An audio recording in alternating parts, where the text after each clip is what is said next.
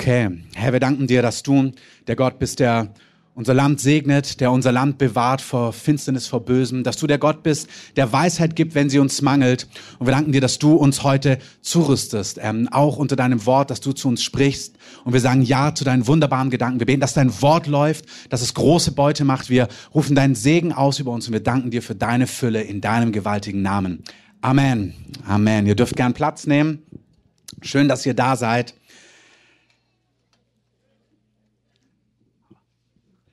Letzte Woche hatten wir keinen Gottesdienst hier, wir hatten einen Allianz-Gottesdienst. Das war auch sehr schön mit anderen Gemeinden hier aus dem Bezirk, waren wir in der Paul-Gerhardt-Kirche. Ab jetzt wieder hier sonntags. Ähm, wenn ihr Übersetzung braucht generell oder Leute wisst, die Übersetzung suchen, fragt gerne an der Infotheke nach. Wir haben jetzt ein, ähm, ein System, wollen das gerne ähm, zur Verfügung stellen, suchen dann immer wieder Übersetzer. Also wenn ihr selber Übersetzung braucht und mich jetzt versteht, obwohl ich Deutsch spreche, ähm, oder ihr jemand kennt, ähm, fragt gerne am Infotresen nach, auch für an der ansprechbar fürs nächste Mal.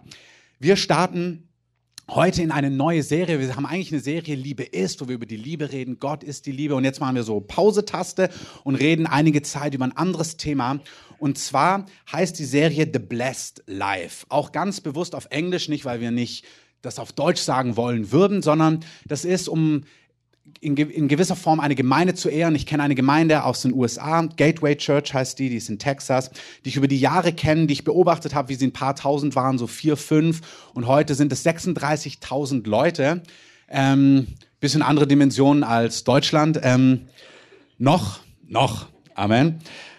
Und viele kommen dort zum Glauben. Also sind Menschen, die so in die Gemeinde dazukommen. Ja, aber ich kenne wirklich, die da kommen, die haben so verschiedene Sachen. Da kommen Tausende zum Glauben, was ganz, ganz wunderbar ist. Und etwas anderes, für was die Gemeinde steht, ist es, dass es eine unglaublich großzügige, gebende Gemeinde ist, wo eine große Freiheit da ist, auch in finanziellen Dingen. Und hey, daran ist Gott auch gelegen. Amen. Unser Gott ist ein Gott, der wirklich, der nicht nur Meinung und Ahnung hat, was die Ewigkeit angeht. So, da ist er Experte drin. Amen. Gott weiß, was die Ewigkeit angeht. Gott weiß ähm, um die äh, ewigen Dinge, um die unsichtbaren Dinge, aber Gott weiß auch um die diesseitigen Dinge, um die Dinge, die dich und mich ähm, betreffen. Es gibt so ein Beispiel im Neuen Testament, da sagt, ähm, da, da, da lehrt Johannes und sagt, wenn dein Bruder, wenn jemand zu dir kommt und ihm ist kalt, es ist Winter und er hat keinen Mantel, dann reicht es nicht, dass du irgendwie sagst, ach Gott segne dich und ich bete für dich, sondern wenn du einen Mantel hast, einen zweiten, dann gib ihm den Mantel. Das ist sehr diesseitig, das ist sehr konkret, das ist sehr praktisch. Unser Gott ist ein praktischer Gott und unser Gott möchte, dass sein Reich, sein Wirken in diese Welt hineinwirkt und einen Unterschied macht. Amen. Und diese Welt funktioniert einfach nun mal auch durch Geld. Wenn man ins Neue Testament hineinschaut, dann hat Gott ganz, ganz viel, Jesus hat ganz, ganz viel zu sagen über Finanzen, über Geld, über Voraussetzungen, was mit unserem Herz zu tun hat, welche Gefahren darin ähm, sind, aber auch, was es mit was Gottes Herz dahinter ist. Und das wollen wir gemeinsam entdecken. Wie denkt Gott über Finanzen, über Wohlstand? Ähm, ähm, was sind die Gefahren? Wie sieht es aus? Das werden wir uns gemeinsam angucken. Und einleitend möchte ich heute euch ein messerscharfes Bild, beziehungsweise der Heilige Geist, glaube ich, möchte euch ein messerscharfes Bild einfach geben, dass ihr ein klares Bild habt, wie denkt Gott, wie fühlt Gott und das bete ich auch, dass wirklich der Geist Gottes heute und auch die nächsten Tage, Wochen etwas in euch aufschließt. Erster Punkt ist, dass in Gottes Reich alles durch Glauben geschieht. Glaube ist des Himmels Währung. Ähm, schöner Genitiv, ähm, nicht dem Himmel seine Währung, das wäre Schwäbisch und Dativ, aber ist des Himmels Währung, Glaube. Alles in Gottes Reich funktioniert durch Glauben. Wenn wir ins Neue Testament reinschauen, dann sehen wir, dass Gott aufgrund von Glauben reagiert und oftmals tatsächlich nicht zuerst aufgrund von Not, Elend oder irgendeiner auswegslosen Situation. Das heißt, nur weil du mega pleite und in Not bist, bewegt sich nicht der Himmel zwingend. Ähm, Bill Johnson hat mal einen schönen Satz gesagt, wenn Gott einfach aufgrund von Not und Elend ausschließlich reagieren würde, dann wären Indien, Haiti, diese Länder wären die, die, die wohlhabendsten Länder, da wäre die, die Kraft Gottes am meisten gegenwärtig. Gott reagiert nicht zuallererst, das ist ganz wichtig, auf Not und Elend und auswegslose Situationen, sondern Gott reagiert auf Glauben. Gott reagiert auf Herzen, ja, Herzen, die in Not sind, die zu ihm schreien, die zu ihm rufen. Amen. Ich habe euch vor ein paar Wochen, vor zwei Wochen erzählt von einem jungen Mann, dessen Zeugnis ich gesehen habe, ähm, äh, auf YouTube, glaube ich, der der Gott nicht kannte, der hoffnungslos war, der durch eine ähm, Handgranate verstümmelt worden ist in Armenien oder Albanien, ich glaube Albanien, und der in seiner Not zu Gott gerufen hat, zu Jesus, und Gott ist ihm begegnet. Jesus sagt in seinem Wort, im Römerbrief schreibt Paulus, wenn wir Gott anrufen in der Not, wenn wir zu Gott rufen, dann handelt Gott. Das gilt für alle, die heute Morgen hier sind. Amen. Es braucht nicht viel Glaube. Jesus sagt an einer Stelle Senfkornglaube. Senfkorn ist eins der kleinsten Körner, wenn du es kennst. Man sieht es kaum. Es braucht keinen gewaltigen, bombastischen Glauben. Wenn du in deinem Herzen nur so viel Glauben hast, dass du dich nach Gott ausstreckst und ihm um Hilfe bittest, dann ist das schon Glauben. Dann ist das schon Vertrauen. Und das reicht aus. Aber das wiederum braucht es.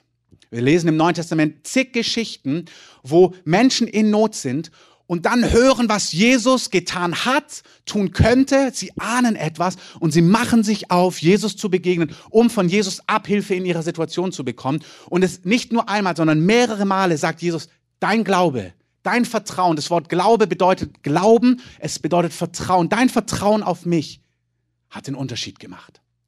Ich möchte jetzt heute Morgen sagen, egal was deine Situation ist, egal was deine Not ist, innerlich, äußerlich, finanziell, emotional, körperlich, Krankheit, was auch immer es ist, wenn du Gott vertraust, wenn du Gott ins Boot holst, dann bleibt nichts, wie es ist. Amen? Sagen wir es nochmal. Wenn du Gott ins Boot holst, wenn du Gott in deiner Not ins Boot holst, dann bleibt nichts, wie es ist. Amen. Amen. Ich war in einem Gottesdienst in den USA, wo ich gelehrt habe über Heilung. Da war eine Frau, die von Geburt an verdrehte Beine hat. Und dann haben wir gebetet und dann hat sie Kraft Gottes gespürt und kam danach zu mir und ihre Beine hatten sich entdreht. Noch nicht vollständig, aber so, was kein Arzt machen konnte. Plötzlich konnte sie sich beugen und konnte Bewegung machen, die konnte sie davor nicht tun. Warum? Weil sie Gott ins Boot geholt hat. In Matthäus, Vers, in Markus, Entschuldigung, Vers 10 lesen wir eine Geschichte von einem blinden Mann in Jericho, die das nochmal verdeutlicht. Ähm, er sitzt am Tor von Jericho ähm, in Israel in einer Stadt und Jesus kommt mit einer Volksmenge vorbei. Er sieht nichts, er hört nur, dass die Mengen in Aufruhr sind und dann fragt er, was ist da los, was passiert da? Und dann sagt ihm, das ist Jesus, der vorbeizieht. Und von Jesus hatte man in jenen Tagen viel gehört. Ähm, und mein Herz, mein Herzenswunsch, mein Gebet ist, ist, dass das gleiche in Berlin passiert, dass wenn Leute, dass wenn man, wenn sie den Namen Jesus hören, dass sie sofort an daran denken, dass es Unmögliche möglich wird, dass Krankheiten gesund werden, dass hoffnungslose Situationen für immer verändert werden. Ich wünsche mir, dass in unserer Stadt der Name Jesus ganz, ganz positiv bekannt wird. Das aus, auch glaubt, sagt Amen. Amen. Dieser Bartimäus, dieser Blinde, hört, dass Jesus kommt. Und das ganz Interessante ist, dass er aufmacht zu rufen nach Jesus. Er sagt, Jesus, er nennt ihn Sohn Davids, ähm, erbarme dich meiner. Und das Interessante ist, dass Jesus nicht von vorne hinein auf ihn zugeht, sondern dieser Mann sitzt da am Wegrand bettelnd und Jesus läuft mit seiner ganzen Entourage, mit seinem ganzen Gefolge an ihm vorbei. Und als er immer näher kommt, ruft dieser Mann immer lauter und er ruft, er geht weiter und dann ruft er noch lauter und dann schickt er seine Jünger zurück zu diesem Mann und sagt, schickt ihn mal, ruft ihn zu mir, fragt ihn, was ich ihm tun kann. Das heißt, Jesus ist nicht zuallererst von Not und Elend oder einer ausweglosen Situation bewegt. Da sitzt ein Mann in Not. Jesus hat alle Kraft der Welt, alle Kraft von Himmel und Erde, um diese Situation zu lösen, aber er löst sie nicht souverän einfach so. Das muss uns zu denken geben, dass Gott ein Herz voller Barmherzigkeit hat, aber Jesus trotzdem nicht souverän in jeder Situation einfach so einschreitet. Aber wenn jemand Jesus zur Hilfe ruft, wenn jemand Jesus ins Boot holt, es gibt keinen im Neuen Testament, nicht eine einzige Situation, wo jemand zu Jesus gekommen ist mit einer Not, wo Jesus nicht die Not verändert hat und eine Antwort gegeben hat. Wenn wir zu Gott rufen, dann wird Gott handeln. Amen. Als dieser Blinde zu ihm ruft, noch lauter, schickt er seine Jünger hin, ruft Bartimäus zu sich und fragt ihn, ist auch schön, hey, er sagt nicht, ah ja, ich weiß schon, Augen auf, sondern sagt, was möchtest du? Vielleicht möchte er eine Spende haben, was auch immer. Er sagt, was ist es, was du möchtest? Er fragt dich, was brauchst du? Was ist deine Not? Was begehrst du? Was ist das, was du benötigst? Ähm, um zu glauben, wenn Glauben die Währung des Himmels ist, musst du wissen, was Gott will. Du kannst nur das Glauben, das festhalten, wenn du weißt, was Gott kann und was Gott will und was Gott plan ist. Im Neuen Testament lesen wir im Hebräerbrief 6, ähm, wir werden, sollen Nachahmer derer sein, also Nachmacher. Wir dürfen im Reich Gottes Menschen nachmachen.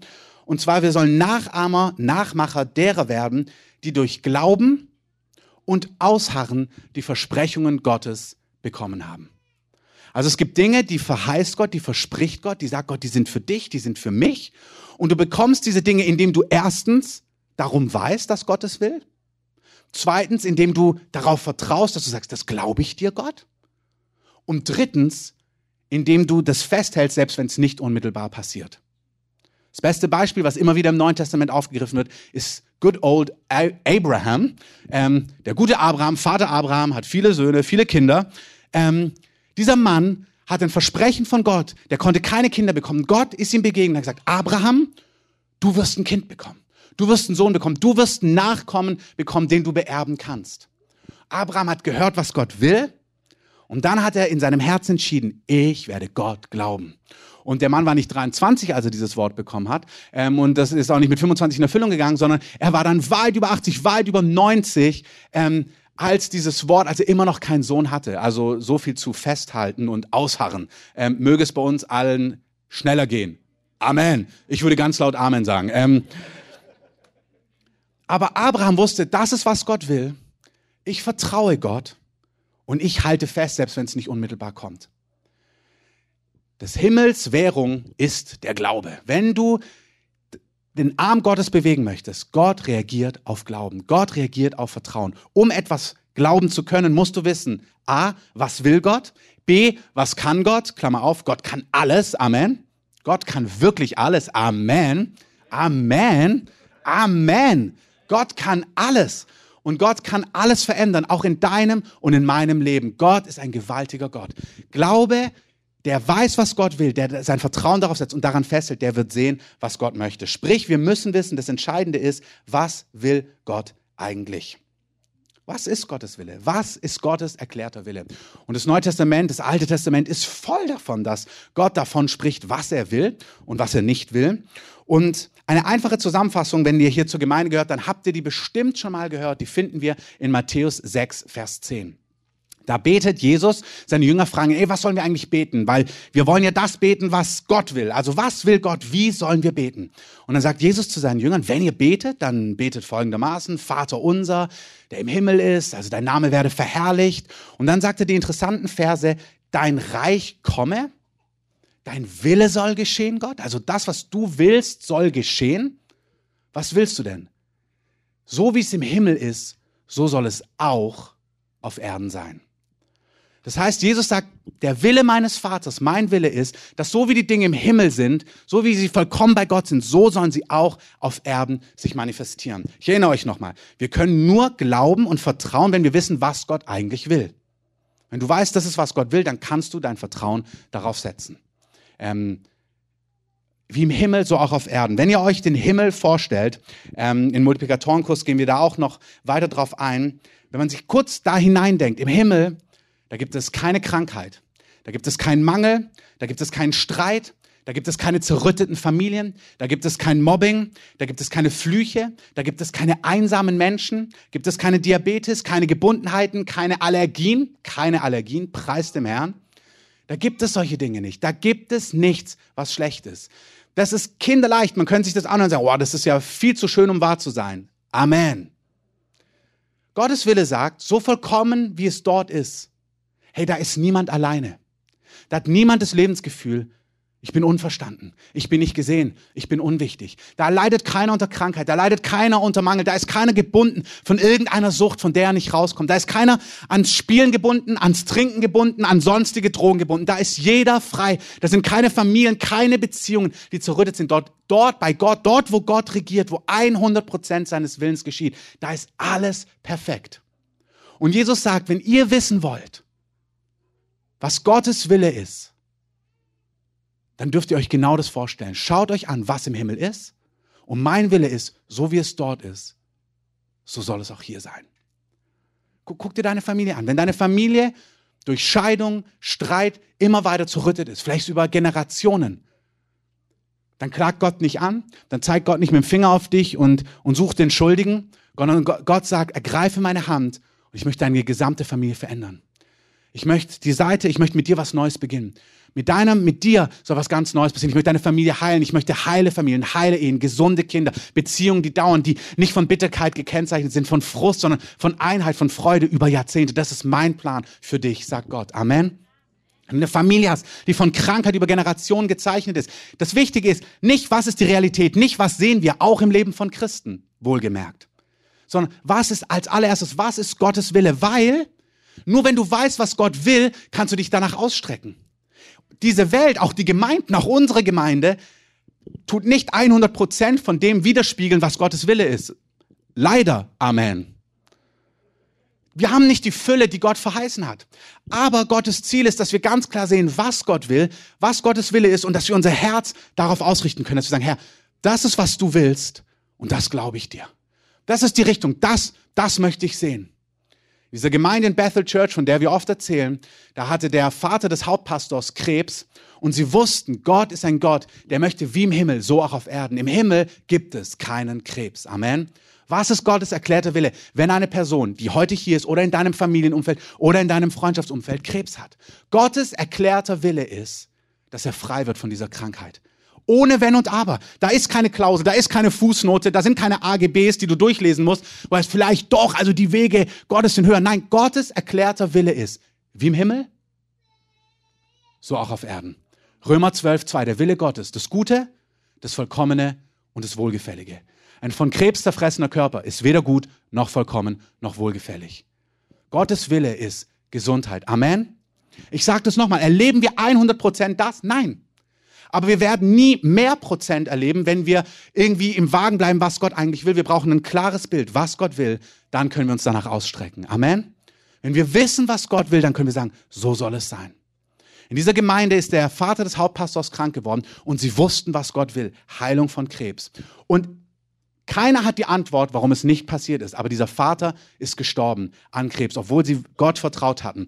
Das ist jetzt nicht die, ah ja, manchmal passiert es doch nicht, Predigt, mein Punkt ist, sie haben ihre Theologie nicht geändert. Ich habe gesagt, wir wissen nicht, woran es liegt, aber Gottes erklärter Wille ist, wie im Himmel, so auch auf Erden. Ich gesagt, und wir wollen Durchbruch im Bereich Krebs. Sie haben nicht gesagt, oh ja, jetzt irgendwie, vielleicht hat Gott doch irgendwie einen anderen Plan, höhere Gedanken und wollte uns dieses oder jenes beibringen. Sie haben gesagt, wir wissen nicht, warum es nicht zustande gekommen ist, aber wir wissen, Gottes erklärter Wille, ich sage es nochmal, ist wie im Himmel, so auch auf Erden. Und sie haben sie festgehalten daran, sie sind weitergegangen. Und heute ist es so, dass in dieser Gemeinde pro Woche fünf bis sieben Leute im Endstadium Krebs komplett geheilt werden. Jede Woche. Leute fliegen dort in diese Gemeinde, wenn sie keine Hoffnung mehr haben, weil sie wissen, dort passiert es am laufenden Band. Warum? Weil sie den Ort, für den sie Verantwortung haben, gesagt haben, hier soll Gottes Wille geschehen. Wir wollen eine Gemeinde sein, wo das, was Gott will, geschieht. Wer es glaubt, sagt Amen. Und wer es will, sagt nochmal Amen. Amen. Herr, wir wollen in unserer Mitte, dass geschieht, was du willst. Wir wollen ein klares Bild von deinem Willen haben und wir wollen Herzen haben, die ihr Vertrauen darauf richten, die sagen, ja, so wie es in deinem Wort steht, so wollen wir es in unserer Mitte sehen. Wie im Himmel, so auch auf Erden. Das wichtige innere Bild ist, dass unser Umfeld, und ich rede nicht von dem Umfeld, das Gott nicht kennt, sondern ich rede auch von unserem Umfeld, da wo Menschen Gott kennen, Familien, in Gemeinden, in anderen Gemeinden, in dieser Stadt, die Gott kennen, wo wir nicht immer die Fülle dessen sehen. Und das ist aber nicht der Beweis, dass es Gott doch nicht so meint. Es ist ganz wichtig, Gottes Wille geschieht nicht einfach so, sondern Gottes Wille geschieht aufgrund von drei Aspekten. Erstens, indem du weißt, was Gott will. Zweitens, indem du dem vertraust. Und drittens, indem du daran festhältst. Und wenn in deinem Umfeld Dinge nicht so sind, wie Gott es gesagt hat, und jetzt reden wir mal nicht nur von deinem Leben, wenn du Krankheit hast, hey, Gott möchte, wie im Himmel, so auch auf Erden. Da gibt es keine Grippe, da gibt es keine Allergien, da gibt es keine Diabetes, da gibt es keine ähm, Herzerkrankungen, da gibt es keine Gendefekte, da gibt es all diese Dinge sind dort nicht vorhanden. Gottes Wille ist erklärt, da gibt es keinen Mangel, keine zerrütteten Familien, keine Einsamkeit, keine Depression, keine Süchte. Das ist Gottes Wille. Ich lade dich ein, setze dein Vertrauen darauf. Amen. Aber lass uns weitergehen. Das gilt für deine Familie, das gilt aber auch für unsere Städte. Das gilt für unsere Nation. Wenn unsere, wenn unsere Stadt, wenn es einen Bereich, einen Kiez in unserer Stadt gibt, der von irgendwelchen Dingen ähm, geprägt ist, die mit Gott nichts zu tun haben. Vielleicht ähm, gibt es dort viel Gewalt, viel Hass, eine hohe Scheidungsrate, viel Okkultismus, falsche übernatürliche Kräfte, weil es gibt übernatürliche Kräfte von Gott und es gibt übernatürliche Kräfte, die mit Gott gar nichts zu tun haben, dessen Frucht auch gar kein Leben bringt, sondern nur Zerstörung. Es gibt Orte, wo das Finstere, finstere Kräfte ähm, sich sich voll entfalten, wenn das in unserem Umfeld, wir reden nicht nur vom eigenen Leben, nicht nur von Familien, sondern auch von unseren Städten. Wenn du in einem Bereich wohnst, in einem Bezirk wohnst, wenn du eine Stadt auf dem Herzen hast, wenn du ein Land auf dem Herzen hast, wo Gottes Wille nicht geschieht, schauen wir uns gemeinsam Syrien an. Hey, diese Welt ist eine gefallene Welt. Aber dabei können wir nicht stehen bleiben. Gottes erklärter priesterlicher Befehl ist, dass wir an Orte, an Städte, in Regionen gehen und anfangen auszurufen, was Gott will, wie im Himmel, so auch auf Erden. Amen. Das gilt für Völker, das gilt für Länder, die von Krieg gerade heimgesucht werden. Das gilt für Menschen, die aus Syrien kommen, die hier Obdach, die hier Zuflucht finden. Gott möge ihnen hier Heimat geben, aber Gott möge ihrem Land wieder Frieden geben. Amen. Und wir können nicht in so einer Passivität sitzen bleiben und sagen, ah ja, das ist diese gefallene Welt. Ähm, die Jesus Freaks, wenn ihr die kennt, hatten mal so ein schönes Bild. Da haben sie einen Hinterteil fotografiert mit einem Pfeil. Ähm, und dann hieß es, alles geht in den, nur Jesus bleibt. Ähm, Ihr könnt, falls ihr es nicht verstanden habt, ich werde es nicht näher ausführen an dieser Stelle. Ähm, aber diese Haltung, so bauen wir nicht Gottes Reich. Unser Befehl ist, so viel wie möglich in diesem Zeitalter von Gottes Reich in unserer Mitte zu etablieren. Wir werden nie die Fülle sehen, bevor Jesus zurückkehrt. Aber wir können uns nicht zufrieden geben, weil wir sagen, naja, ist eh alles vergänglich, geht eh alles vor die Hunde, ist eine gefallene Welt, ähm, gibt's halt Krieg. Nein. Der Auftrag ist für jedes einzelne Herz, für jede Familie, für jede Nachbarschaft, für jede Region, für jede Stadt, für jeden Kiez, für jede Nation, dass Menschen aufstehen, ein Bild haben, wie im Himmel, so auch auf Erden. Und die durch Gebet, durch Ringen und durch Tatkraft das etablieren, was Gott tun möchte. Amen. Amen.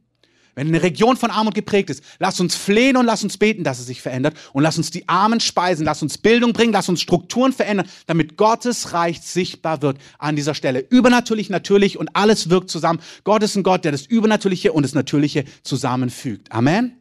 Gottes erklärter Wille ist, wie im Himmel, so auch auf Erden. Das gilt für alle übernatürlichen Dinge, das gilt für alle natürlichen Dinge, das gilt für die kleinste Einheit deines Körpers, deines Herzens und für die größten Einheiten, die Nationen der Welt. Und Gott möchte, dass wir ein klares Bild haben, was er will und dass wir dieses Bild mit Glauben, mit Gebet und Tatkraft umsetzen. Wenn du dir diese Dinge anhörst, schönes, erfülltes, sattes Leben, guck in die Schrift rein.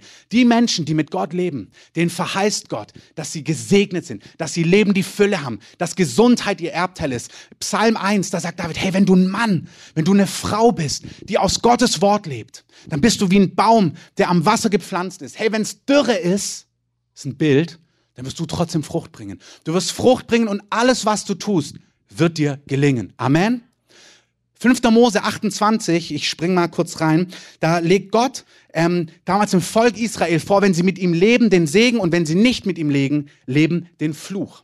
Und das Alte und das Neue Testament, die wirken zusammen. Die Dinge, die wir dort lesen, die gelten auch für uns. Manche Dinge sind in Jesus erfüllt, manche Dinge nicht. Aber das Herz Gottes, was wir im Alten Testament sehen, das gilt im Neuen Testament. Und da lesen wir, wenn ihr mit mir lebt, dann werden all diese Segnungen, 5. Mose 28, über dich kommen. Sie werden dich erreichen, wenn du der Stimme des Herrn deines Gottes gehorchst. Gesegnet wirst du sein in der Stadt und gesegnet wirst du sein auf dem Feld. Gesegnet wird sein die Frucht deines Leibes und die Frucht deines Ackerlandes. Guck mal, wir haben hier Menschen gehabt, die konnten keine Kinder bekommen. Gott sagt, wenn du mit mir lebst, sollst du Kinder bekommen. Amen. Hey, das ist Gottes erklärter Wille. Es gibt so viele Frauen im Alten Testament, die konnten keine Kinder bekommen. Dann haben sie zu Gott geschrien und gesagt, Gott, gib mir ein Kind. Und Gott hat sie erhört. Amen. Er hat eine Elisabeth erhört, er hat eine Hannah erhört. Gott ist der Hörer des Gebets. Amen. Bald werden wir ein Zeugnis ähm, online stellen, ein kleines Video, wo jemand in unserer Gemeinde genau das erfahrt hat, wo es hoffnungslos war und Gott hat ein Wort gesprochen und mittlerweile sind zwei Kinder gekommen. Amen. Das ist wunderbar. Gott sagt, hey, die Frucht deines Leibes soll gesegnet sein, die Frucht deines Ackerlandes. Wenn du keinen Acker hast, ist Bildsprache. Damals waren sie Farmer und Bauern. Deine Firma, das, was du tust, dein Job, dein Business, da, wo du involviert bist. Wenn du keinen Job und kein Business hast, möchte Gott dich segnen in diesen Bereichen. Gott sagt, wenn du mit mir lebst, dann will ich dich segnen. Ich möchte die Kübel, die Segnung des Himmels über dir ausgießen. Das ist zu schön, um wahr zu sein. Amen. Bitte stellst dir mal genauso vor. Segen die Fülle. Fang an bei deinem Körper keine Allergien, gute Augen, gute Ohren, perfekte Zähne, schön weiß, obwohl du Kaffee trinkst. Ähm, geh weiter in deine Familie, heile Beziehungen, alle lieben sich, alles wunderbar, Kinder, die Gott lieben, Ehe, die hält, die immer satter, immer reicher wird. Geh in deine größere Familie, Familienfeste, die nicht langweilig sind, die funktionieren, wo einer den anderen höher achtet als sich selbst. In deine Stadt, in deinen Bezirk, in deine Nation, das sind Gottes Gedanken. Das gesamte Leben, jeder Lebensbereich, sagt Gott, will ich segnen. Hey, warum sage ich das so ausführlich? weil die Dinge Gottes nicht einfach so passieren. Gott sagt, diese Dinge geschehen, wenn du darum weißt und mir vertraust und es möchtest, dass es so geschieht. Gottes Wille passiert nicht einfach so, sondern alles im Reich Gottes geschieht durch Vertrauen. Du siehst, was Gott will, du hast ein klares Bild, was er möchte und sagst, ich vertraue dir da, ich, vertraue, ich glaube dir das. Wenn du denkst, Gott möchte dir durch Krankheit etwas beibringen, dann hast du auch Glauben dann vertraust du, dass Gott dir durch Krankheit etwas beibringen möchte. Dann ist es ganz schwer, ähm, zu, dann wirst du es Gott hinlegen und sagen, wenn du möchtest, kannst du es mir wegnehmen. Da passiert ganz selten was. Es passiert aber ganz viel, wenn Menschen ein klares Bild haben, was Gott eigentlich will. Wenn wir in 5. Mose 28 gucken, dann sagt Gott, ich segne dein Ackerland, ich segne die Frucht deines Viehs. Nochmal, wenn du kein Vieh hast, ähm, musst du deinen Job, dein, deine Lebensrealität einsetzen. Ich segne den Wurf deiner Rinder, den Zuwachs deiner Schafe. Ihr versteht schon, also wenn du kleine Kaninchen hast, kleine Kätzchen, ähm, sollst einen ganzen Zoo zu Hause haben. Ähm, der Herr wird dir den Segen entbieten in deine Speicher. Damals hatten sie Speicher, heute sagt, ich möchte, der Herr wusste in deinen Speichern, da war deine Sicherheit, da war deine Versorgung. Das ist heute dein Konto. Der Herr sagt, ich befehle meinen Segen auf dein Konto. Gott weiß um die diesseitigen Dinge. Ich befehle meinen Segen auf deinen Speicher zu allem Geschäft deiner Hand. Und ich werde dich segnen in dem Land, das der Herr, dein Gott, dir gibt. Der Herr wird dir Überfluss geben an Gutem. Hey, stell dir mal, macht mal, nimm mal einen Augenblick. Wie sieht denn Überfluss an Gutem aus? Also Überfluss an Gutem, nicht nur Gutes, sondern Gott sagt, stell dir mal, das, stell dir mal die Fülle vor und das top ich noch. Das garniere ich noch. Überfluss an Gutem. Psalm 103, nur Güte und Gnade werden dir folgen alle Tage deines Lebens. Ich habe es euch hingeschrieben, stell dir das mal vor, aber schau auch mal, was fällt dir schwer, wenn du das hörst. Was sind deine Fragen, die da hochkommen? Ja, warum sieht es dann so aus, wie es aussieht? Aber was ist mit dem? Was ist da? Warum ist das nicht passiert? Wieso sieht die Welt so aus, wie sie aussieht? Das ist gut, auch diese Fragen zu spüren. Ich, ich lade euch ein, ich zeige euch ein Bild und ich lade euch aber gleichzeitig ein, während ich dieses Bild euch mitteile, zu spüren, wo ihr in euch merkt, also mein Leben kommt mir nicht vor wie Überfluss an Gutem. Und ich habe das Gefühl, dass der, der Sing auch meinen Speicher überhaupt nicht füllt irgendwie, sondern dass da eher die Motten regieren. Ähm, das ist gut wahrzunehmen, wo wir das gar nicht glauben können, wo wir merken, ja, mag sein, dass du das sagst, Gott, mag sein, dass du mir dieses Bild vor Augen malst, aber ich kann dir da gar nicht vertrauen. Weil die Dinge kommen nicht nur zustande, weil Gott sie dir vor Augen malt, sondern warum kommen sie zustande? Weil du dein Vertrauen darauf setzt. Wenn du merkst, dass du innerlich das gar nicht glauben kannst, dass du frustriert bist, dass du Fragen hast, dass du Zweifel hast, dass es erstmal gar nicht schlimm. Ganz wichtig ist, wenn es so ist, dass du das wahrnimmst. Vielleicht denkst du, ah, das ist so ein Wohlstandsevangelium. Das ist ja klar, dass das The Blessed Life heißt. Das ist ja wahrscheinlich so amerikanisch geprägt oder so. Das ist keine amerikanische Bibel. Ähm, das ist der fünfte Mose 28, wie er im Original geschrieben war. Also in einer anderen Sprache, aber hier ist keine amerikanische Einfärbung drin, sondern Gott sagt, hey, wenn du mit mir lebst, dann will ich dir Überfluss an Gutem geben. Mein erklärter Wille ist wie im Himmel, so auch auf Erden. Meine Straßen sind aus Gold. Als Petrus die Steuer bezahlen muss, sagt Gott nicht, mach doch eine Extraschicht mit Fischen, was auch nicht falsch wäre. Sondern er sagt, geh mal, also er geht tatsächlich, ja, geh mal fischen, aber es reicht, wenn du einen Fisch fängst und dann mach mal dem sein Maul auf und da drin findest du ähm, Geld und dieses Geld kannst du gebrauchen, um meine Steuer auch gleich mitzubezahlen, sagt Jesus. Gott sagt, ich weiß um die diesseitigen Dinge und ich möchte, dass du ein klares Bild hast. Ich bin ein Gott des Überflusses, ein Gott des Segens, ein Gott, dessen erklärter Wille ist, wie im Himmel, so auch auf Erden. Ähm, und Gottes Reich, so wie wir es gerade gehört haben, das ist das Ziel und nicht die gefallene Welt, in der wir leben. Ich möchte dir die Erlaubnis geben und ich möchte dich bitten, dass du dich ganz und ausschließlich von Gottes Wort prägen lässt. Ich habe das erlebt, dass es Männer und Frauen Gottes gab, die ich geehrt habe, die mich inspiriert haben. Aber dann habe ich gewisse Dinge zum Beispiel in ihrem Leben gesehen, dass sie keinen Glauben für ähm, Heilung hatten oder dass da Krankheit dominiert hat oder dass irgendwie finanziell das immer so ein bisschen ja nicht wirklich gesegnet wirkte. Und dann habe ich mir gedacht, Mann, ich sehe, dass die Gott echt lieben, aber dann habe ich das gesehen in ihrem Leben und dann hat es mich war es immer für mich heraus und ja, kann ich denn jetzt glauben, wenn die, die Gott so lieben und Gott so nachfolgen, kann ich hier was anderes erwarten? Und ich möchte dir sagen, bitte, bitte, bitte. Lass dich von uns, auch als Gemeindeleitung, wie auch immer, gerne inspirieren. Und wo du was siehst, was erstrebenswert ist, nimm's mit. Lass dich inspirieren. Aber wo du das Gefühl hast, dass wir nicht die Fülle haben, du hast vollkommen recht.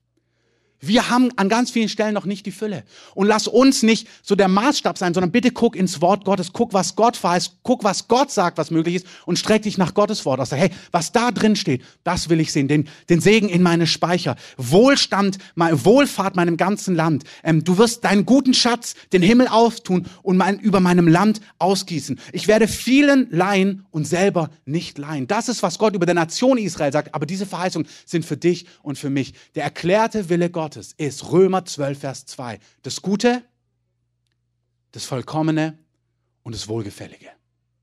Der erklärte Wille Gottes ist, wie im Himmel, stell ihn dir vor, so auch auf Erden. Und du hast die Erlaubnis und ich, wir werben dich darum, dass du weitergehst, als wir gegangen sind und auch am Gehen sind. Wir sind alle auf dem Weg. Wir sind alle auf dem Weg. Amen. Binden wir es zusammen mit ganz konkret diesem dritten ähm, Punkt, was ich vielleicht auch dazu sagen möchte, nur der Vollständigkeit halber. Das ist Gottes erklärte Wille. Wir sind aber in einer gefallenen Welt. Das heißt, es gibt einige Dinge, die Jesus auch gesagt haben, die er uns auch verheißen hat, wenn man das Verheißung nennen kann. Krankheit gehört nicht dazu, das ist ganz wichtig. Krankheit gehört nicht zu den Dingen, die, die zu unserem Leben gehören sollen. Ähm, Mangel auch nicht in erster Linie. Was Jesus aber gesagt hat, zum Beispiel, nur damit ihr das auch gehört habt, ist, hey, wenn sie mich verfolgt haben, dann werden sie auch euch verfolgen. Wenn die Welt euch hasst, so dürft ihr wissen, dass sie mich zuerst gehasst haben. Und auch das Leben geben für unseren Herrn, dass Menschen ihr physisches Leben auch für den Herrn aufgeben, das ist was, was Jesus uns gesagt hat. Und es ist wichtig, dass wir nicht, dass wir ein klares Bild haben, was wird uns auch widerfahren. Ja, Verfolgung. Ja, auch, dass Menschen uns ablehnen aufgrund unseres Glaubens. Ja, dass sogar manche ihr Leben geben werden für den Glauben. Und das sehen wir bei unseren Glaubensgeschwistern auch in der Welt. Und auch hier möchte ich das nochmal sagen. Das sind Dinge, die sagt Gott, die sind so. Aber dann gibt es andere Dinge, die in dieser gefallenen Welt auch unseren Brüdern und Schwestern widerfahren. Also nehmen wir Christen aus Bürgerkriegsnationen momentan. Den ihr Leben ist gerade nicht gekennzeichnet von wie im Himmel, so auch auf Erden in gewissen Aspekten. Und hier ist genau diese Spannweite. Wenn es dort nicht so ist, heißt es nicht, aber dass es trotzdem Gottes erklärter Wille ist und du für dich es ergreifen darfst. Amen. Wirklich? Im Timotheusbrief sagt Gott sogar, bitte betet, fleht für eure Regierenden, damit ihr in Frieden leben könnt. Also wir können nicht sagen, nur weil dort Bürgerkrieg ist und dort unsere Geschwister etwas nicht so erleben, dass wir an dieser Stelle ähm, sagen, ah ja, dann können wir es auch nicht erwarten. Nein, nein, nein. Wir sollen für uns erwarten die Fülle Gottes und sie im Glauben ergreifen. Amen. Aber gleichzeitig sollen wir voller Barmherzigkeit derer gedenken, die das nicht haben und auch für sie einstehen. Ihre Situation soll sich verändern. Amen. Aber lass es uns so rum machen. Lass uns dort, wo Gottes Reich nicht ist, im Glauben Gottes Reich etabliert sehen und nicht, weil wir es an anderen Stellen sehen, sagen, naja, wenn die es nicht haben, dürfen wir es auch nicht haben. Ein Ertrinkender kann keinen Ertrinkenden retten. Wenn wir keinen Frieden und großen Mangel haben, wie wollen wir Frieden und Versorgung geben? Nur weil die anderen nicht haben, es ist so, in dieser gefallenen Welt haben viele das nicht, was Gott ihnen zugedacht hat. Unsere, das Beste, was wir tun können, ist, dass wir die Fülle dessen ergreifen, was Gott uns zugedacht hat und darin dann nicht selbstgefällig sind, sondern unsere Hände, unsere Herzen weit öffnen, um die zu segnen, die nicht haben. Amen. Das Prinzip Gottes ist, ich will dich segnen, damit du ein Segen sein kannst. Ich will dir Fülle, Frieden, Lebensfülle, Weisheit und alles geben. Nicht, damit du dir selbst gefällst. Die Starken gefallen nicht sich selbst, sagt der Römerbrief. Die Starken nutzen ihre Stärke, ihre Ressourcen, ihre Möglichkeiten für die Schwachen. Ich habe einen Traum gehabt über unsere Bundeskanzlerin und zusammengefasst war das Statement darin, und dessen bin ich überzeugt, dass es große Gnade ist, dass wir in dieser Zeit unseren Segen, den wir haben, den wir auch gerade nach der Finanzkrise, wie Deutschland aus dieser Finanzkrise herausgekommen ist, dass wir diesen Segen, unsere Möglichkeiten, unseren Frieden, auch unsere Ressourcen, auch unsere Gaben einsetzen für die, die in Not sind. Und bei all diesen Stimmen, wo auch andere Stimmen gehen und wo das manchmal so auf der Kippe ist, glaube ich wirklich, dass das, was unser Land gerade tut, dass es absolut Gottes erklärter Wille ist, dass wir barmherzig sind mit den Menschen, die in Not sind und dass wir unsere Herzen, unsere Häuser ähm, weit öffnen und dort hinein investieren mit großer Barmherzigkeit. Das ist Gottes Wille. Amen. Jesus sagt, wenn ihr dem Geringsten ein Glas Wasser gebt, wenn ihr den Geringsten ins Haus führt, da wo ihr den Nackten bekleidet habt, da wo ihr einen im Gefängnis besucht habt, da habt ihr mich besucht. Wenn ihr dem geringsten Kleidung gegeben habt, der keine hatte, da habt ihr mich bekleidet. Und wenn ihr dem einfachsten, dem, dem unwichtigsten ein Glas Wasser gegeben habt, dem geringsten meiner Brüder, dann habt ihr mir Wasser gegeben. Das ist, was Jesus sagt. Und die Tatsache, dass unsere Nation ihr Herz öffnet und denen, die Not sind, gibt, das ist der Herzschlag Gottes. Und es ist große Gnade. Amen. Ich möchte es noch einmal sagen. Bitte habt ein klares inneres Bild. Nur weil andere nicht diese Realität, wie sie im Wort Gottes beschrieben ist, erleben, können wir nicht in eine Position kommen, wo wir denken, ah, dann dürfen wir es auch nicht erleben. Also das ist wie so, wenn die nichts zu essen haben, müssen wir auch hungern. So ist es nicht im Reich Gottes. Wir sind gerufen, Gott ist geehrt, indem wir ihm glauben, indem wir ihm vertrauen, indem wir sagen, so wie es in deinem Wort steht, so wollen wir es erleben. Und wenn wir diese Dinge erleben, wenn wir uns ausstrecken nach Heilung, nach Versorgung, nach Frieden, nach Weisheit, dann nutzen wir diese Dinge. Wir nehmen vom Himmel, um andere damit zu segnen. Wollen wir das gemeinsam tun? Amen. Wir schließen diese Predigt ab, ganz konkret im Kontext Finanzen. Gott möchte, dass Menschen finanziell frei und gesegnet sind. Nicht um ihrer selbst willen, obwohl Gott kein Problem hat, wenn es dir finanziell gut geht. Verstehst du? Da hat Gott gar kein Problem mit. Gott will, dass du gesegnet bist. Du kannst es die ganze Schrift dir angucken, A-T-N-T. Gott möchte, dass es uns gut geht. Gott möchte, dass wir finanziell gesegnet werden. Und Gott möchte diese Serie gebrauchen, um dich freizusetzen an dieser Stelle. Gott möchte, dass du ein richtiges, messerscharfes Bild hast, auch im Kontext Finanzen. Warum? Weil diese Welt mit Finanzen zu tun hat. Diese Welt ist in Gebundenheit und Abhängigkeit von Geld. So viel Böses geschieht. Guck mal, wie viel Mord, wie viel Kriminalität, wie viel Finsternis geschieht aufgrund von Geld. Schau mal, wie viele Menschen gehandelt, versklavt werden. Warum? Aufgrund von Geld. Nicht nur, aber Geld regiert realistischerweise tatsächlich die Welt. Und Gott sagt, hey, Geld ist so gewaltig, es ist so eine geistige Power, dass er sogar sagt, ich sage dir eins, du kannst nicht Mammon, der Liebe zum Geld, dieser Macht von Geld und mir gleichzeitig dienen. Das heißt aber, wenn du Gott dienst, da du in dieser Welt lebst, brauchst, brauchst du eine Art und Weise, wie du in dieser Welt überleben kannst. Und diese Welt benötigt Geld. Deswegen hat Gott da gewaltig was zu, zu sagen. Wir uns ein messerscharfes Bild geben, wie wir frei und gesegnet leben können und ein großer Segen sein können. Wir sollen werben, das ist das große Ziel, wie unser Vater. Und unser Vater im Himmel ist ein großzügiger Geber. Jesus sagt, werdet vollkommen, wie euer Vater vollkommen ist. Unser Vater im Himmel, nach Johannes 3, Vers 16, hat das Kostbarste gegeben, was er hatte. Was er hatte. Darum hat Gott die Welt so sehr geliebt, dass er seinen einzigen Sohn gegeben hat. Gott ist ein Geber und wir sollen werden wie er. Wenn ich über finanzielle, eine Serie über Finanzen mache, dann habe ich wirklich zwei Ziele. Ich möchte, dass hier in unserer Mitte Menschen finanziellen Segen erleben. Das ist kein Wohlstandsevangelium, das ist Gottes Wort. So real wie Jesus sagt, die, wenn wir die Breite des Wortes predigen, dann predigen wir das Kreuz, dann predigen wir Heilung, dann predigen wir die Rückkehr Jesu, dann predigen wir ewige Errettung und ewige Verlorenheit. Aber wir predigen auch, dass Gott sagt, ich will dich segnen, ich will den Segen in deine Speicher geben, ich will dir den Himmel öffnen, ich möchte, dass du reich gesegnet bist. Das ist der erklärte Wille Gottes. Dir soll es finanziell gut gehen. Amen. Und das gilt für alle, egal wie dein Hintergrund ist. Wenn du in der 15. Generation pleite bist, soll es bei dir sich verändern. Amen. Wenn du die 15. Generation bist, wo finanziell nichts läuft, bei dir soll es anders werden. Egal wie dein Hintergrund ist, kulturell, gesellschaftlich, aber auch national. Wenn du aus einem Hintergrund kommst, wo du vielleicht gerade Armut und Krieg entronnen bist, dann will Gott dir ewiges Leben hier geben. Er will dein Leben gut machen. Aber Gott möchte dir auch eine echte Perspektive geben, wie du dein Leben und deine Familie ernähren und gestalten kannst. Und es soll dir finanziell gut gehen, egal wo du herkommst. Amen. Lass uns da Amen sagen.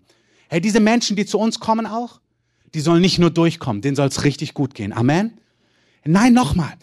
Bitte, dieses Gott möchte, dass Menschen in unserem Land die, die hier wohnen, die, die hier in Not sind, aber auch die, die dazukommen, dass es ihnen richtig gut geht. Amen. Und wenn wir, wenn es uns richtig gut geht, dann sollen wir das einsetzen. Wir sollen unseren Segen einsetzen, damit wir viele andere reich segnen können. Diese zwei Aspekte verfolge ich. Dir soll es gut gehen und durch dich soll es vielen anderen gut gehen. Wenn wir ins A und NT gucken, und wie gesagt, ich runde es hiermit ab, dann sehen wir, dass es immer Gottes erklärter Wille war, finanziell zu segnen. Ich sage es nochmal. Unsere Welt, unser Umfeld, auch das christliche Umfeld sieht nicht immer so aus. Aber wir strecken uns aus nach dem Wort Gottes. Wir gucken, was Gottes Wort sagt und danach strecken wir uns aus. Das heißt, ich möchte es mit folgendem zwei Bibelstellen abrunden. 5. Mose 28 habe ich euch vorgelesen. Gott möchte dich segnen. Gott möchte dir Überfluss an Gutem geben. Gott möchte dir ähm, Wohlstand geben in deinem Land. Gott möchte den guten Schatz, den Himmel auftun, um deinem Land Regen zu geben, deinem Leben Regen zu geben, Finanzen zu geben. Er möchte, dass du jemand bist, der leihen kann und selber nichts ähm, geliehen haben haben muss. Sprüche 3, Vers 16, nochmal das AT, da lesen wir, wenn du dich Gott zur Verfügung stellst, deiner Weisheit zur Verfügung stellst, dann sollst du Länge des Lebens erfahren. Das ist glorreich. Das hat sie in ihrer Rechten, die Weisheit. Und in ihrer Linken hat die Weisheit, wenn du dich Gott auslieferst, Reichtum und Ehre. Gott sagt, wenn du mit mir lebst, ich will dich finanziell segnen. Die ganzen Patriarchen im Alten Testament sind finanziell gesegnet. 2. Korinther 8, Vers 9. Ihr kennt die Gnade unseres Herrn Jesus Christus, dass er reich war und um euretwillen arm wurde, damit ihr durch seine Armut reich würdet. Das Bild, was wir von Jesus kennen, dass das Kreuz der Ort ist, wo wir austauschen. Wir bringen zum Kreuz unsere Sünde und bring, bekommen Gerechtigkeit. Wir bringen zum Kreuz unsere Krankheit und bekommen Gesundheit. Wir bringen zum Kreuz auch unsere Armut, unseren Mangel und bekommen Versorgung im Überfluss. Amen. Der Kontext, wenn man sagt, ja, meint er das so, liest ihr 2. Korinther Kapitel 8 durch. Es geht in dem ganzen Kapitel um Finanzen. Und dann sagt er das, hey, Jesus ist um deinetwillen als König der Könige, der alles hatte, goldene Straßen und 75.000 Butler, hat alles zurückgelassen, um deinetwillen, ist um deinetwillen arm geworden, damit du gesegnet werden kannst. Das ist Gottes erklärter Wille. Und wir schließen uns ab mit der Bibelstelle 2. Korinther 9, Vers 8. Gott, die Band kann schon mal nach vorne kommen, Gott aber vermag euch jede Gnade überreichlich zu geben. Gott aber vermag euch jede Gabe überreichlich zu geben, damit ihr in allem, alle Zeit, alle Genüge habt und überreich seid zu jedem guten Werk. Lass uns aufstehen. Gott möchte, dass wir finanziell frei und gesegnet sind, damit wir unter anderem ein Segen sein können. Du kannst im Reich Gottes bekommst du die Dinge durch Vertrauen. Du kannst aber nur auf die Dinge vertrauen, du kannst nur die Dinge glauben, von denen du weißt. Und du weißt um die Dinge, wir bekommen Glauben, sagt der Römerbrief, weil wir das Wort Gottes hören. Durch das Hören des Wort Gottes sehen wir, was Gott will. Und wenn wir sehen, was Gott will, dann können wir darauf unser Vertrauen setzen. Wenn du gespürt hast, auch heute in dieser Predigt, dass Dinge dir da aufsteigen, dass du merkst, boah, das fällt dir ganz schwer, das zu umarmen, das zu glauben, dich darauf einzulassen, dann ist jetzt ein guter Augenblick, das so dem Herrn hinzulegen, sagen, Herr, ich will mich da echt mal drauf einlassen. Wir haben auf unserer Homepage diese ganzen Bibelstellen, dieses gesamte Skript könnt ihr dort lesen. Die Bibelstellen stehen dort alle drauf. Geht doch mal in die Schrift hinein und schaut selber, steht es denn wirklich so da drin? Sagt Gott es wirklich so? Ähm, forscht selber nach, schaut, was euch die Schrift zu sagen hat. Herr, wir danken dir. Lass uns die Augen mal schließen. Dass du ein Gott bist, der uns finanziell segnen möchte. Dass du ein Gott bist, der wirklich auch in den Dingen dieses Lebens Ahnung hat, Bescheid weiß und er möchte, dass es uns gut geht. Du hast gesagt, du möchtest uns segnen, damit wir ein Segen sein können. Und ich bete, dass du die nächsten Wochen dazu gebrauchst, dass ganz real Menschen, die in finanzieller Not sind, in finanzieller Gebundenheit, vielleicht sogar in Schulden, in Mangel, oder auch Menschen, die genug haben, aber irgendwie das nicht leben können, was du ihnen eigentlich aufs Herz gelegt hast. Auch das ist nicht, was Gott sich gedacht hat. Wenn du Träume, wenn du Pläne, wenn du Gedanken hast, ähm, Visionen, die Gott dir gegeben hat und du nicht fähig bist, sie auszuleben, weil dort Mangel ist, weil dort keine Finanzen sind.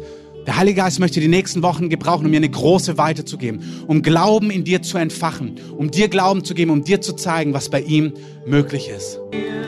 Ja, das wollen wir dir sagen. Ich habe so gerade empfunden, dass der Heilige Geist so zu Einzelnen sagt, ein gesegnetes Leben hängt nicht von deinem Elternhaus, nicht von deinem Arbeitgeber, nicht von natürlichen Aspekten ab, sondern ein gesegnetes, auch finanziell gesegnetes Leben hängt davon ab, dass Gott seinen Segen über dir ausgießt. Gott möchte dein Leben finanziell segnen. Und nicht die natürlichen Faktoren. Manche sagen, ja, bei mir kann das nicht sein. So, da wo ich herkomme, so wie ich aufgestellt bin, das, was mein Arbeitgeber bezahlen kann, das funktioniert gar nicht. Ich werde mir kein Haus kaufen können. Ich werde nicht dieses oder jenes tun können. Der Herr sagt, nein, ich möchte, dass du dein Herz öffnest für die Möglichkeiten, die ich habe. Ich möchte dich segnen. Ich möchte dir Wünsche erfüllen. Ich möchte Dinge in deinem Leben zustande bringen. Ich möchte dich segnen, damit du ein Segen sein kannst für viele andere. Wir haben gerade gehört, dass bei Gott funktionieren die Dinge, indem man sein Vertrauen darauf richtet. Und auch das Leben mit Gott funktioniert genauso. Wir sind von Gott getrennt durch unsere Schuld. Und Gott hat gesagt, er selber hat einen Weg gebahnt, wie Menschen zu ihm zurückkommen können. Gott möchte, dass Menschen ihn erleben. Gott möchte, dass Menschen seine Liebe, seine Kraft, seine Gegenwart erleben. Und er hat einen Weg gebahnt, er hat einen Weg gemacht, er hat einen Weg geschaffen, dass Menschen zu ihm kommen können. Er ist für uns am Kreuz gestorben, er hat sein Leben gegeben, er ist für unsere Sünde gestorben. Und er sagt, jeder, der das glaubt, jeder, der sein Vertrauen darauf richtet, jeder, der sagt, ich will mit Gott leben und ich glaube ihm, dass er dafür bezahlt hat, jeder, der diese Entscheidung in seinem Herzen trifft, der lebt in einem Augenblick dass eine Beziehung, die nicht da war, eine Verbindung, die es nicht gab, dass diese Verbindung zustande kommt und dass Gott in dein Leben kommt. Und ich möchte uns mal für einen Augenblick bitten, dass wir alle die Augen schließen. Vielleicht bist du heute hier, vielleicht warst du schon oft hier, vielleicht wurdest du schon oft eingeladen, vielleicht kennen Menschen in deinem Umfeld Gott, deine Freunde, deine Familie, Bekannte. Vielleicht bist du das erste Mal heute hier. Aber du hast gehört von Gott und ich sage dir heute Morgen, Gott streckt seine Hand zu dir aus und sagt, Gott, lädt dich ein, nach Hause zu kommen zu ihm. Und wenn du in deinem Herzen diese Entscheidung triffst, weil das passiert nicht einfach so, sondern wenn du sagst, ja, das will ich.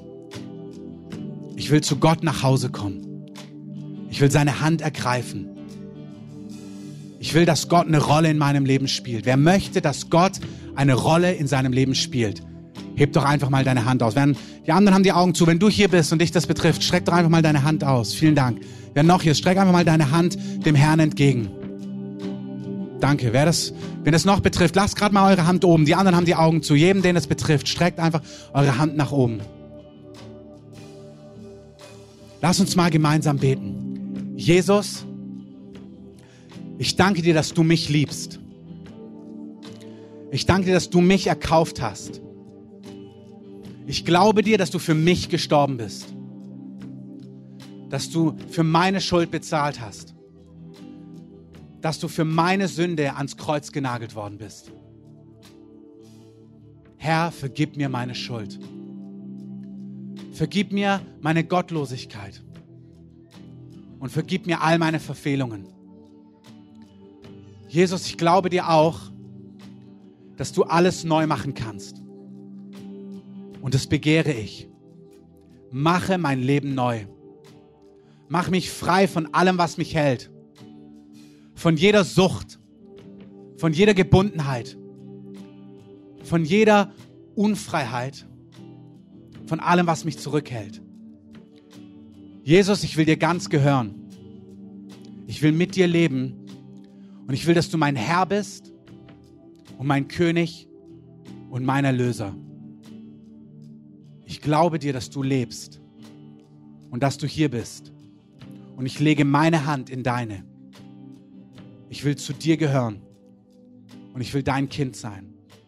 Und ich bete, dass dein Wille in meinem Leben geschieht. Amen. Amen. Lass uns Jesus mal einen Applaus geben. Jesus, der erlöst, der errettet, der erkauft, der Wunderbares macht. Wenn die Beter schon mal nach vorne kommen können. Wenn ihr heute Gebet braucht, wenn ihr irgendeine Not habt, wenn ihr einen Segen braucht, wenn ihr eine Berührung von Gott braucht, kommt gerne nach vorne. Wir wollen hier vorne für euch beten, euch segnen, ähm, Gottes Namen auf euch legen. Wir wollen für Heilung beten, für Durchbrüche, für Segen, was auch immer ihr braucht. Ihr dürft gerne nach vorne kommen. Ihr könnt gerne schon nach unten gehen. Unten gibt es was zu trinken, eine Kleinigkeit zum Essen. Ihr dürft gerne hier sitzen bleiben im Gottesdienstraum. Aber wir wollen hier weiterhin eine Atmosphäre von Gebet und Anbetung halten. Also wenn ihr hier bleibt, seid bitte leise oder unterhaltet euch leise, kommt gerne nach vorne, geht gerne nach unten. Und ich möchte uns alle segnen. Herr, ich danke dir für deinen Segen, für deine Fülle, für deine Herrlichkeit, dass du sie ausgießt über uns Ich danke dir, dass dein guter Wille in unserem Leben geschieht und dass du mit uns gehst in diese Woche. Amen.